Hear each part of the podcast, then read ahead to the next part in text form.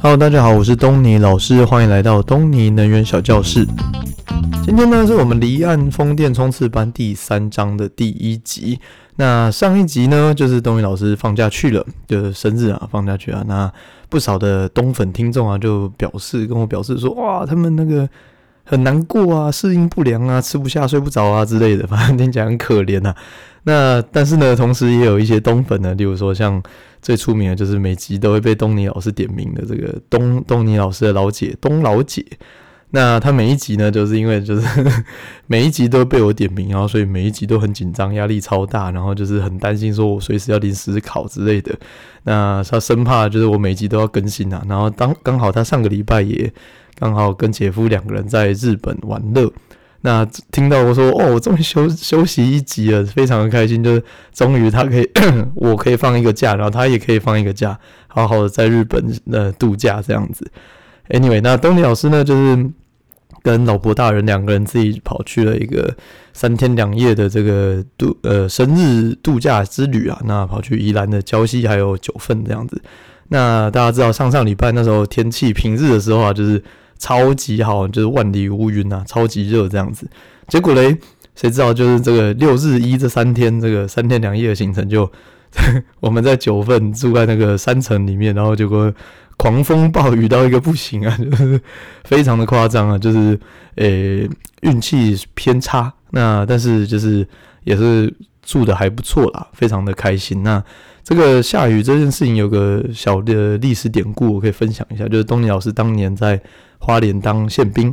那当一年的兵啊，那当宪兵啊，就是，诶、重点呢，就是我们最主要勤务就是站哨。那站哨很麻烦啊，就是你要拿背枪啊，然后钢盔啊、防弹背心啊、刺刀啊、什么腰带之类，反正就是非常重、非常热。那所以呢，当兵的时候站站 哨最讨厌、最害怕就是遇到下雨，因为呢，只要遇到下雨，不论雨的大小，你就是要穿那个。国军牌的雨衣啊，那国军牌的雨衣，它就是外面下着小雨，里面下着大雨，这样就是非常非常的热，非常闷，所以呢，大家都非常讨厌下雨。那也非常巧，就是东尼老师只要一上哨，就会开始下雨，那一下哨呢，雨就会停。啊，屡试不爽，所以每次跟我对哨的人，只要看到在哨上看到哦，我要上来了，然后他们就觉得啊、天哪，也太衰了吧！就是，就后来呢，大家就开始只要看到我上哨，就会开始认命的在那边穿雨衣啊。所以呢，就是后来就是 我们这个小中队呢，我们就称就是我就被封为这个雨神。那这个雨神的功力呢，后来我去亚利桑那，就是美国亚利桑那那边的。我不知道，我猜啊，就是去那边沙漠被那个吸干了吧，就是我的功力被吸干了。所以呢，回到台湾之后，就是功发现功力下降，没那么容易召唤下雨啊。那但是这次呢，就是不负众望啊，重新回到我这个雨神的这只雨神的封号，那就是过着一个狂风暴雨的生日之旅。那但是 anyway，就是非常感谢，就是东那个老婆大人的精心策划，就非常用心呐、那。也过得非常开心，虽然说这天气没有很好，但是还是玩得非常开心这样子。OK，那回到我们的正题，就是这是呢我们冲刺班的离岸风电冲刺班的第三章了。那第一章呢，我们是用咖啡厅来举例，就是关于风场的一些设计规划啊、风险考量啊，然后投资报酬率 IRR，那还有中期要开始进入设计、采购、安装、测试嘛，那还有日后要如何营运规划这样子。那第二章呢，我们就讲那个风场的技术面嘛，就是各个设备的它的一些 make up，就是例如说离岸风机本人啊，水下基础啊，然后它的电缆啊，什么送电啊，送到变电站啊，为什么需要变电站？为什么需要升压？为什么需要降压？然后最后呢，进到台电的电网这样子。那第三章呢，就是我们上一集有提到，就是说，诶，我们我准备要再讲那个，就是关于说台湾离岸风电开发的一个演进史。就是呢，包含就是说，以前呢、就是最开始的时候，政府是怎么规划这个离岸风电的开发的政策？那有分了好几个阶段的这个风场的投标的一个规划。那有谁得标？那它的一些背后的故事，然后再加上就是政府未来的一些展望这样子。那但是呢，就是在这个离岸风电眼镜史之前呢，那那我就决定用几集的时间来稍微解释，做一些名词解释啊。那这样之后的一些课程才大家才比较容易吸收，这样子。OK，那所以呢，我会分了几集来来说明这个名词。那今天呢，我们来讲一个有趣的名词，叫做在地化。那这在地化呢，就是如果我们用这个官话官话来讲的话呢，这个就叫做这个产业关联政策。那这产业关联政策呢，这个听了很很呃听不懂。那主要呢，反正它的白话文就叫在地化。那这个在地化的政政策是什么？就是它是经济部工业局，也就是不久前呢升格成这个叫做产业发展署产发署为这个主要主管机关的一个政策。那它的英文呢叫做 Local Content Commitment 或是一个 Local Supply Chain 之类的，反正就是只说呢，白话文就只说你呢来我家盖离岸风场嘛，那我身为政府就会希望你多多照顾我们家的产业啊，你可以多买，就是说呃这个风机的设备啊、变压器啊、海缆啊，需要希望可以用这个台产台制的嘛，就是在地供应这样。那人才啊、船只啊之类的，都希望最好可以是用台湾籍的。那这样子就可以达到一个就是产业提升的效果啊。那当然，这个听起来是一个非常好的、非常对于这个国家是一个非常大的注意啊。那当然就是支持国产嘛，爱台湾啊，这个非常的、非常的理想。那但是呢，其实在这个在地化的产业政策上面，其实有非常非常多的挑战在里面。那我们就是 again，就是东尼老师最喜欢的这个咖啡厅呢，举例，我们来稍微举例一下好了。就是呢，假设呢，今天我是一个这个国际知名的这个连锁咖啡厅啊，这个诶、这个某一个学校的这个某个大学 A 大学好了，A 大学的校长啊，他说，诶、他们在阿里山上有一片园区，那很多大学就是有一些什么。你知道什么畜牧系啊、森林系、昆虫系之类，反正就是有一些台湾有蛮多大学，就是在山上的一大片园区这样子。那这个 A 校长呢，就跑来找我这个咖啡厅，那他就跑来找我说：“诶、那个那边就是这园区有开放观光嘛，就学生啊，有观光客啊在那边，但是没有一个咖啡厅在那边。那是就是跑来找我说，就是希望我进驻啊，招商嘛。那也认为说，就是这个有赚头啊，大家互相嘛，就是。”你我让你赚钱，那你让我就是你来，就是让这个吸引观光客这样子。所以呢，我就跑去这个咖啡厅，就跑去现勘嘛，就是呃计算我的风险啊，投投报率 IRR 这样子。然后呢，看我多久可以回收，那利润是多少这样子。OK，那 就一切就是慢慢在谈这个呃阿里山上的这个咖啡厅的一个开发。然后结果呢，这个时候 A 校长就跑来跟我说：“诶，这个。”诶，他们你知道，就是我们学校里面的那个畜牧系其实是蛮有名的。然后哦，OK，就是他们有产牛奶，然后呢，这个牛奶啊就很有名啊啊，反正呢，这个畜牧系就在隔壁嘛，就是呃隔壁的山头这样子，那很近啊，又很新鲜啊，又很便宜嘛，就是所以呢，我希望你说，就是你承诺，就是你这个咖啡厅可以用我们家的畜牧系的这个牛奶这样子，那百分之百使用。那我们这个合作呢，就是强强联手，就是你是这个知名咖啡厅，那使用这个这个学校知名大学的这个在地小农的一个呃合作，那这样子的话，这个绝对是可以造成一个轰动啊，就是可以有炒作一新闻炒一波这样子。那如果你不承诺的话，那我们就去找别家咖啡厅来投来来进驻嘛，这样子。OK，那。这个是这个 A 教授呃 A 校长的这个的一个一个 proposal 一个提案。那这时候呢，我们先停三秒钟来思考一下，说你如果是那个咖啡厅业者，好了，那你收到这样的资讯，你会有什么样的挑战？有什么好处？有什么缺点？那它的缺点会是什么？OK，好，叶三。那这个三秒过后呢，我们来思考一下有什么样的困难。就是首先，首先呢，你身为一个咖啡业者。那你如果承诺要使用百分之百在地的学校的产的这个牛奶，好了，首先你第一个遇到的问题就是你的成本会增加。那为什么呢？就是一般你会想说，诶，那没有啊，你如果山下 Costco 运上去的牛奶，跟你那个就在隔壁的农场，然后你直接进直直接进货，这应该很近啊，很便宜嘛，那应该是很简单啊，就是理论上你的成本应该下降，怎么会是上升呢？那其实啊，就是我们要了解到，就是说这个价格，你的成本，就是你的定价跟你的运输的距离啊，跟你的买价啊，这些其实都不完全是直接关系。最大的关系呢，就是反正市场的关系啊，就是定价就是供需的一个结果，就是价格。OK，那因为呢，我现在承诺要使用你这个学校的这个小农。以至于说呢，就是小农他原本卖可能啊牛奶呃一杯卖十块，然后呢，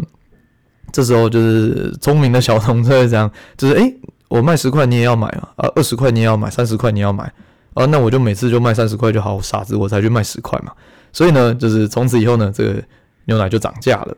那所以呢，一一杯咖啡，假设我原本可以卖一百块的咖啡，然后利润五十块。然后呢，就因为你咖啡里面的成本一部分就是牛奶啊，牛奶十块钱好了，然后瞬间涨了三十块，那这样等于是我利润被吃掉了嘛？我利润就被吃掉了，那呃，我利润可能少了二，只剩下二十块，这样就是它，呃，我利润上少就是少了六十趴左右，这是一个很夸张的数字。当然我有点乱举个例啦，But anyway，就是你可以想象，就是这个会造成你的一个成本上升。那当然，你可以说就是啊，这个羊毛长在羊身上嘛，就是啊，你被那个成本被堆高了嘛。那你同时你也可以把你的卖价调高啊，就是你刚刚我刚刚讲就是举例，就是十块钱变成三十块钱嘛，所以那你的卖价就从一百块钱变成一百二十块钱，这样子你也你的利润没差嘛，不变，就转嫁给这个客户。那这的确是做得到啊，但但是呢，转嫁上去之后呢，结果常常会遇到一个情况，就是 A 校长会跑来说，诶。你那个咖啡变贵、你那个游客啊，还有那个很多都很多都学生嘛，啊，那学生就买不起那咖啡啊。那这样子，我希望你可以维持在一百块以以内啊，就是维持不变。那反正你就赚那么多了，就少赚一点嘛，没关系啦。那 所以呢，嗯，对于游客来讲，就是他就没差。但是对于畜牧业的的这个小农来讲呢，他就当然就多赚啊，他多赚多少就是。你这个咖啡业者，呃，少赚多少？所以这个是互相的，反正钱就是那么多啊，看你就是钱会流到哪里去了。那通常在这个时候，在因为你会有所限制嘛，就等于是你承诺要用它，就等于是说它价格可以被哄抬。那它可以，它价格哄抬之后呢，你的成本就会上升，这样子。那这是第一点。那第二点呢，就是造成你的风险会增加。那怎么讲呢？就是。呃，你原本就是假设你去 Costco 买牛奶，那跟你那个隔壁买牛奶，那隔壁买牛奶呢，就是呃隔壁买这个农场的牛奶，它牛可能会生病嘛，那或者它的牛奶的处理可能呃不完全，就是它有可能就诶、一不小心这个设备有问题，然后牛奶酸掉之类，或者它运过来之后什么塞车之类的都有可能。那就是呢，就是说它的产量有可能会不稳，它的产量的品质也有可能会不稳。那你当然说你 Costco 运上来，你也可能可能会坏掉啊，你也可能会塞车啊，你成本也是要花钱呐、啊，没错。但是如果我把 option 放多，就是我有这个自由的调度的权利，我可以自己买一些这里，买一些那里的话，那这样子我自己的风险就下降。那但是呢，如果我现在百分之百都要买你家这个在地农小农的牛奶的话，这样呢，我所有的压力全部压在他身上，那他要是出了一点风吹草动，啊，牛要是生病啊，我就完了。所以这个就是单一供货，它没有 Plan B 的一个情况，那它绝对会造成一个风险上升。